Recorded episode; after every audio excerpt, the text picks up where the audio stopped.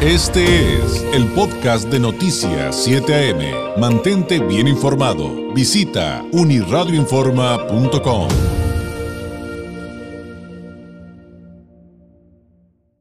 mucho gusto tener la oportunidad de platicar con Eric Huesca Morales. Él es físico de la UNAM y doctor en inteligencia artificial por la Universidad de California en Berkeley, dedicado al conocimiento y convergencia entre el mundo digital y la educación para instituciones públicas y privadas del ámbito nacional e internacional. Fue presidente de la Academia Mexicana de Informática, desarrolló proyectos como la introducción y consolidación del Internet en México y otros países como Argentina, Nicaragua, Guatemala y Colombia, eh, presidente de la Fundación para el Conocimiento y la Cultura Digital, entre otros. Es uno, además de los tres coordinadores del libro Mi vecino es un robot, los retos de convivir con la inteligencia artificial, miembro del Consejo Consultivo del Instituto Federal de Telecomunicaciones.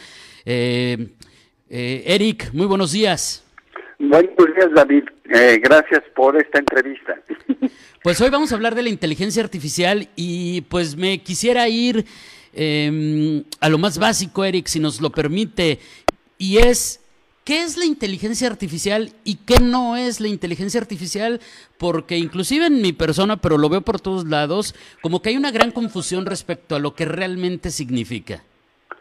Mira, eh, ahora sí que voy a empezar rápidamente con historia. El concepto de inteligencia artificial lo acuña McCarthy en 1955.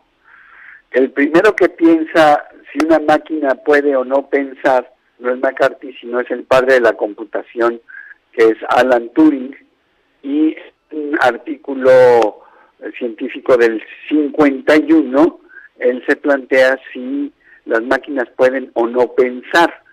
Y de ahí surge lo que luego todos conocemos, los del ámbito de cómputo, y en películas como antiguas como Blade Runner y otras más modernas, se llama la prueba de Turing, que es el poder dialogar con un sistema que te responda como si estuvieras hablando con un ser humano. Entonces, dicho esto, eh, de ahí nació el nombre de inteligencia artificial, pero en realidad era un concepto de si podían o no pensar las máquinas y si podían o no tener conciencia, que eso pasó después. Eh, al final del día hay dos tipos de inteligencia artificial, la específica y la general. La específica es como la que hemos visto a lo largo de ya la historia, como Deep Blue, que derrotó, derrotó perdón, a Kasparov, y este y la general es la que vemos en la ciencia ficción, que puede actuar como un ser humano normal, tomando decisiones y tomando conciencia de sí. Cuando las máquinas tomen conciencia de sí, a esto se le llama la singularidad y todavía estamos lejos de ella, así que no hay que tener tantos temores como ahora hasta en el G7 van a tratar tres temas fundamentales, ¿no? Ucrania, China y la inteligencia artificial. Eh, entonces, inteligencia artificial son sistemas diseñados por los seres humanos que se alimentan de la información o de los datos que nosotros les damos. Así como nosotros comemos carne, verduras, fruta y agua, las máquinas, eh, los sistemas de inteligencia artificial se alimentan de la información que les vamos dejando. Ya es una realidad que hay sistemas de inteligencia artificial que están colectando información para fines específicos para los que fueron diseñados. Es decir, el chat GPT, por ejemplo, es un sistema que fue diseñado para copiar estilos. Entonces, si a él no le alimentamos el estilo de cómo es que Borges o cómo hablas tú en la radio, David, eh, pues no va a poder hacer nada, pero si eh, le ponemos toda la transcripción de tus programas y tus ideas, en un futuro le podría decir a Chat GPT, eh, una noticia al estilo de David y lo va a hacer porque lo que eh, está diseñado es para copiar estilos, es un copista, no es que sea inteligente. De ahí, eh, si me permiten la palabra, en realidad lo que estamos haciendo son sistemas que pueden incluso propagar la estupidez natural vista desde una manera de estupidez artificial. Es decir, un sistema, si se alimenta de cosas racistas, de elementos racistas, de datos y tendencias racistas, va a ser un sistema racista. No va a tomar una, una digamos, una conciencia de que está siendo racista. Entonces, si estoy entendiéndolo correctamente, Eric, finalmente nosotros alimentamos todo lo que hacen esos sistemas de inteligencia artificial y mientras no lleguemos, no sabemos dentro de cuánto, a esta singularidad que nos acaba de explicar, pues serán unos replicadores de lo que nosotros hacemos. Tal cual, ¿no? Podrán tomar decisiones, eh, ya hay que tener cuidado con algunas profesiones, entre ellas la de periodista, la de abogado, la de ingeniero civil, en donde hay mucha información y entonces, por ejemplo, para preparar un caso, eh, pues sí puedes auxiliarte de la inteligencia artificial para decirme cómo está la jurisprudencia de este caso, cuántos fallos han sido a favor de lo mm. que yo tengo y cuántos en contra, y me dará sugerencias, pero con base en ese análisis, ¿no? Es finalmente un gran analizador de estadísticas, si lo podemos decir así. Claro, por ejemplo, en este caso, me puedo imaginar que a lo mejor buscar la jurisprudencia de un caso, el que sea, me puede tomar a mí dos, tres días, una semana o meses, y a un sistema de inteligencia artificial le va a tomar segundos. Segundos o días también, porque puede haber mucha información, ¿no? O sea, depende de cuánta información está y dónde está y cómo tiene acceso a ella. Entonces ahí lo importante para toda nuestra audiencia en este momento son dos cosas.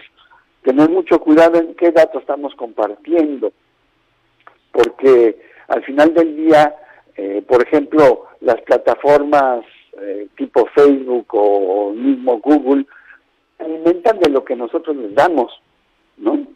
Y cuando las cosas son gratis, pues uno es la mercancía. Es, es, es, ese, es un, ese es un concepto que creo que muchos no hemos aprendido en su debida dimensión, ¿no, Eric? El asunto de nada es gratis. Absolutamente nada. Como, como dicen, no free lunch. no lo hay. Claro. Ahora, ¿esto, ¿esto cómo lo podemos llevar, Eric, al ámbito, por ejemplo, de lo político? Por ejemplo, eh, ¿qué tenemos que cuidar con este tipo de sistemas de inteligencia artificial cuando, por ejemplo, va a haber un proceso electoral? Porque ahí, ahí puedo ver que si bien la inteligencia artificial puede ser una herramienta que ayude a muchas personas y que puede generar bien, pues también se puede utilizar para lo contrario. Totalmente de acuerdo contigo. Eh, eh, voy a referirme de la parte cinematográfica para que tengamos si alguna vez vieron aquella película de Hollywood de Forrest Gump, se dieron cuenta que el personaje aparecía con grandes dignatarios de Estados Unidos o en hechos específicos, pues que nunca apareció, ¿verdad? Porque era un personaje ficticio.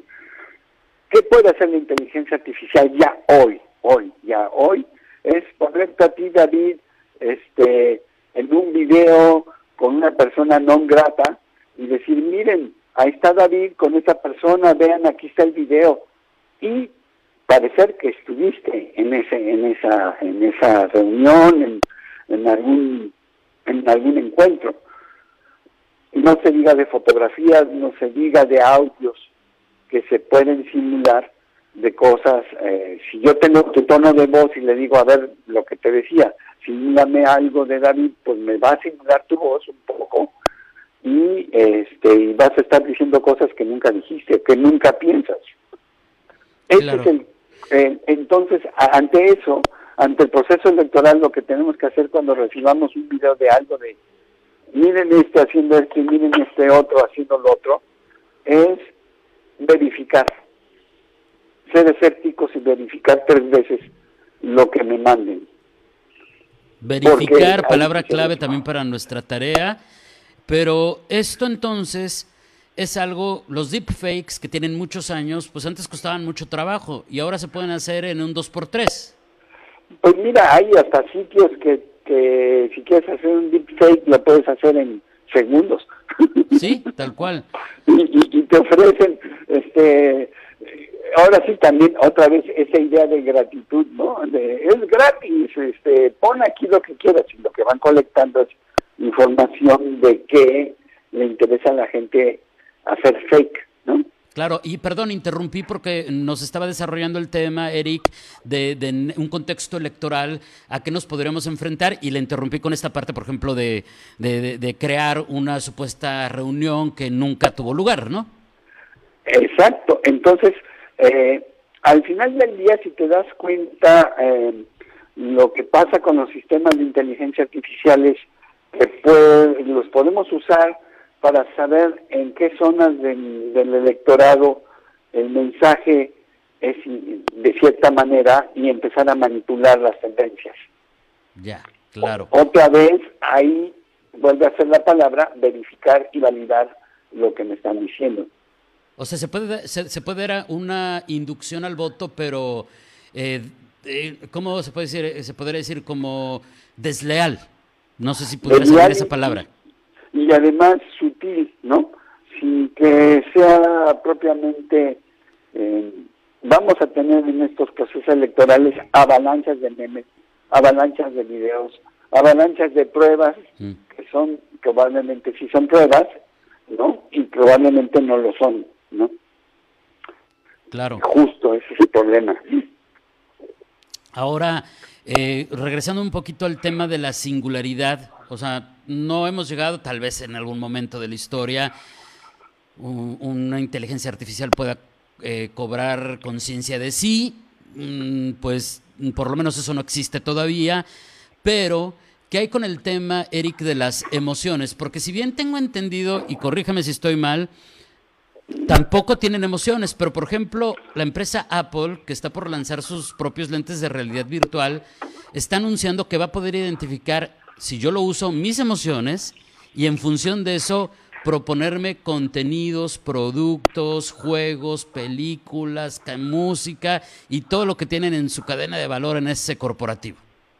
Eh, ese es uno, ya, ya digamos, este, hacia 2016, con los grupos que trabajábamos en la Universidad de Shanghái en China, ya se estaba ah, poniendo en práctica esta idea de las emociones, es decir, que monitoreando tus gestos, tu lenguaje corporal no hablado, digámoslo así, para entender qué reacciones tiene la gente en, un auditorio o quién está de disidente ante un cierto comentario. ¿no? Eso llevase trabajándose ya como, digamos decir, ocho años, nueve años. Ya se empieza a monetizar, si lo podemos decir así. Y en efecto, lo que van a estar monitoreando son tus emociones, entonces traten de no usar mucho sus cámaras de, de video salvo para cosas específicas. Otra vez lo mismo. ¿Qué información queremos proveer a los sistemas eh, en función de que me dé flojera algo como Alexa, Cortana, o sea, esta, esta, esta visión también misógina de los sistemas a nuestro servicio, porque todos tienen nombres de mujer, ¿no? Mm. Ojo, ojo. Claro, de, verdad no, no, no, lo, no lo había razonado y, y, tiene mucho de cierto. Ahora, preguntas que nos hemos hecho, que nos hemos nos hemos hecho tal vez muchas personas en algún momento. Si hay entonces la posibilidad, y esta pregunta ya está, digamos, de alguna manera parcialmente respondida, Eric, es efectivamente la inteligencia artificial, pues sí va a haber, eh, sí, va a tener este efecto de que se pierdan algunos trabajos, de que nos quiten algunos de nuestros trabajos. Mira, ahí, ahí, ahí voy a tratar una ámpula difícil, porque estamos metidos en una sociedad en que se nos enseñó que la vida es el trabajo pero al mismo tiempo, la creación humana, el concepto de herramienta, es para aliviar el trabajo. ¿No? Nadie se cuestiona que una pala le quita el trabajo a la mano de un albañil que tiene que rascar una zanja con la mano. Entonces, se inventó la pala y nadie se cuestionó que le iba a quitar trabajo. Luego vinieron las máquinas herramientas y entonces en lugar de usar 20 albañiles para hacer una zanja, pues llevas una máquina y haces una zanja en dos por tres. Esta es una herramienta. Van a tener que cambiar las condiciones sociales y más bien deberíamos de tender hacia un hacia un derecho al ocio, más que un derecho al trabajo. Pero entonces también se tendría que regular y entonces también tendrían que marcársele a través de esas regulaciones límites.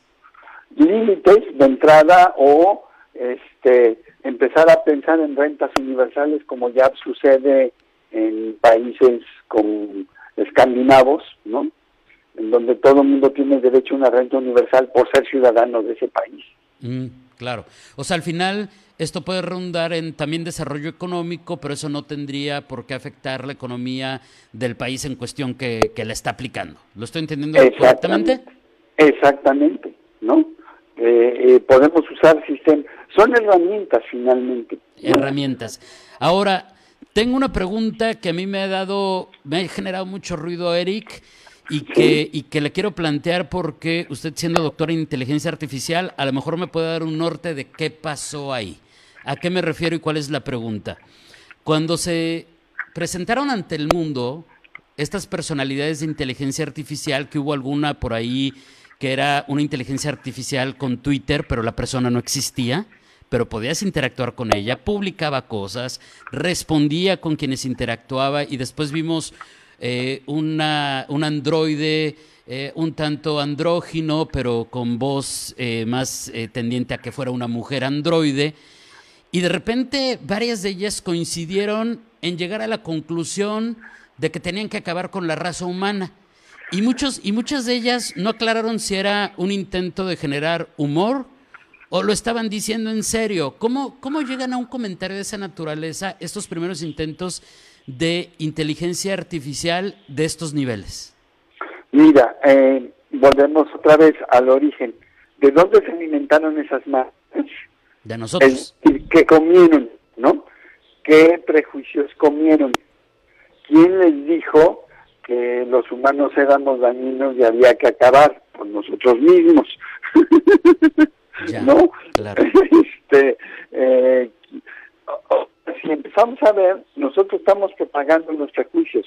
Por eso, perdón por usar la palabra, pero muchas veces más que inteligencia artificial estamos haciendo estupidez artificial porque estamos propagando una serie de cosas, digamos, esta máquina es a nuestra imagen y semejanza.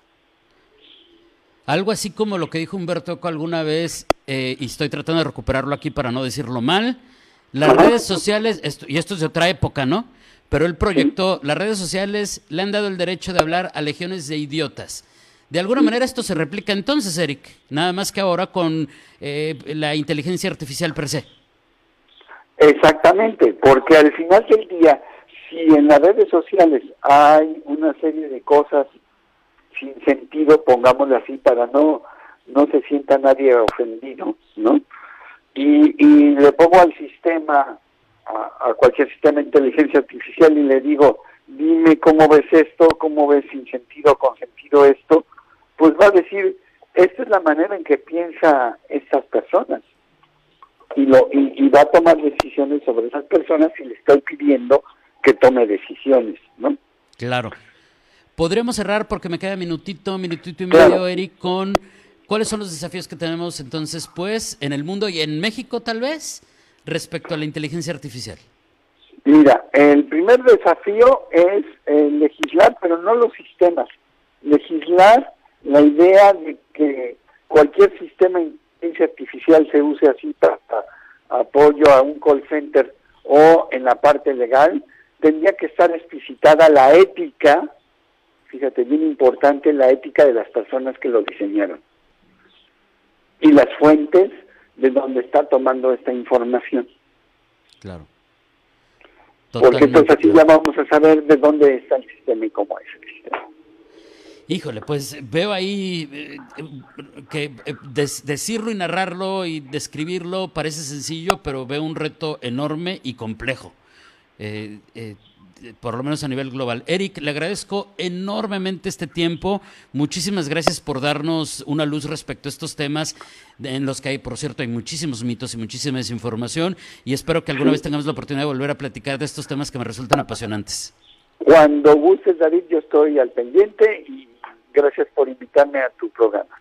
Gracias, muchas gracias y excelente fin de semana. Es Eric eh, Huesca Morales, físico de la UNAM, doctor en inteligencia artificial por la Universidad de Berkeley, eh, de California en Berkeley, eh, hablándonos justamente de qué es la inteligencia artificial, cuáles son los retos, cuáles son los peligros que sí hay y quizá uno de los uno de lo que uno de, de, los que rescataría que sin duda me pareció el más importante y, y, así lo planteó es justamente el asunto de quién alimenta esa inteligencia artificial y por lo tanto cómo se desarrolla y dicho en otro en otro sentido pues se aprende de los seres humanos también aprende nuestros sesgos este fue el podcast de Noticias 7am. Mantente bien informado. Visita unirradioinforma.com.